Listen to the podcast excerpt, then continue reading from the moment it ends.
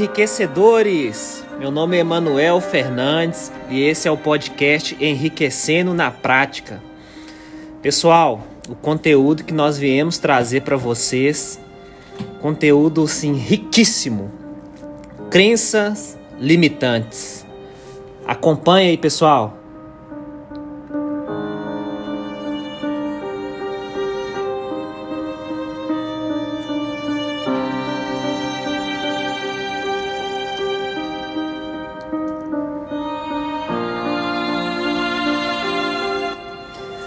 Pessoal, eu tô aqui com meus dois amigos e empreendedores. Nós vamos falar sobre crenças limitantes. Será que você está preparado para ouvir? Será que você está preparado para as mudanças que irá vir? A gente vai quebrar, hein?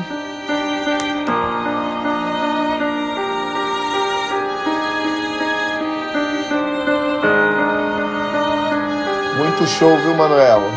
O tema escolhido para a noite de hoje é um assunto que ele, ele, ele é bastante discutido hoje em dia, porque estamos num tempo em que temos questionado coisas que têm existido aí como imutáveis, como perpétuas, e nem por isso tem trazido bons resultados na vida da gente, então isso tem trazido uma revolta boa, né, Isaac? Com certeza.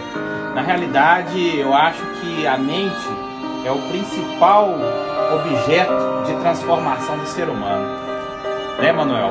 Exatamente. E quem não está apto à transformação, né? Poxa, Está fadado. é, está fadado. Porque Está a vida é evolução, né? Constantemente. Aí não tem como. Gente, aproveitando o gancho aqui, vamos colocar a primeira frase de efeito em relação a esse tema, que não deixa de ser uma definição, prestem bastante atenção. Quando falamos de crenças limitantes, a frase é a seguinte: O que chamamos de realidade hoje é nada mais, nada menos que o conjunto das nossas experiências e os resultados dos estímulos que recebemos. Se você muda a crença ou o pensamento em relação a alguma coisa, os seus comportamentos mudarão e, consequentemente, os seus resultados. Pensando nisso, galera, gostaria que vocês aí, da onde vocês estiverem ouvindo esse podcast, tirasse alguns segundos aí para essa reflexão. Pô, será que tudo que você ouviu, será que tudo que foi dito, que foi ali determinado é verdade mesmo? Porque uma coisa eu tenho certeza, se você colocou aquilo ali como regra na sua vida, aquilo ali vai te te conduzir e você não vai conseguir ter resultados diferentes do que, dos que o que você obtém com essas regras, essas crenças limitantes, se você não mudar. E é o que o Isaac falou, né, Isaac? O- a mudança vai começar no seu pensamento. De cara, você vai ter que vencer essa, essa tentação que nosso cérebro preguiçoso tem de resgatar, né, Isaac? Aquilo que já está lá guardado como crença, ou seja, ó, isso é sim, é assado, porque dá esse resultado. E eu gostaria de contar uma historinha aqui para ilustrar bem o porquê que isso é perigoso.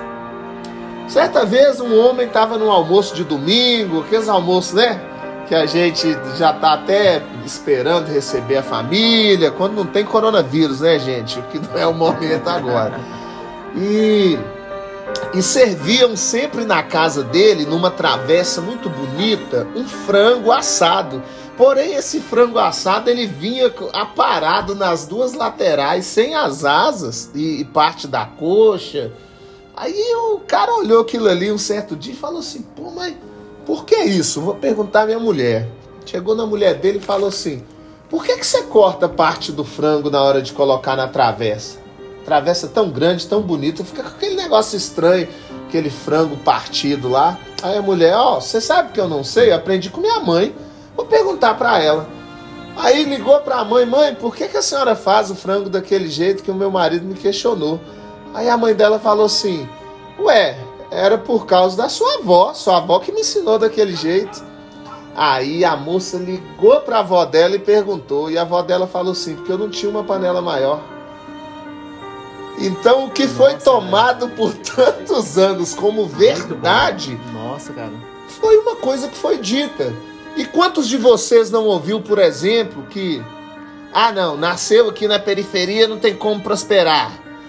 É, investimento em bolsa de valores é coisa para rico, isso não é coisa para você. Essas crenças estão te limitando e talvez todo o sucesso do seu futuro está sendo sabotado pelas coisas que você ouviu e teve como realidades absolutas e imutáveis.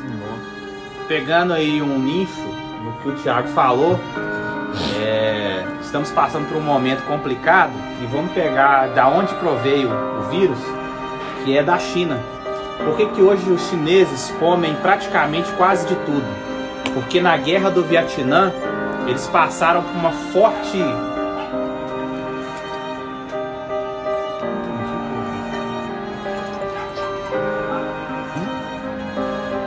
corta, corta volta, velho. Porque eu não entendi qual foi, eu tava no raciocínio. Ah, não, Zé.